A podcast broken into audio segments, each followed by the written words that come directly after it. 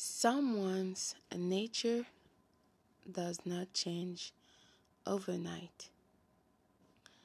You have to understand that with toxic people, narcissistic, sociopath, what you see is not what you get.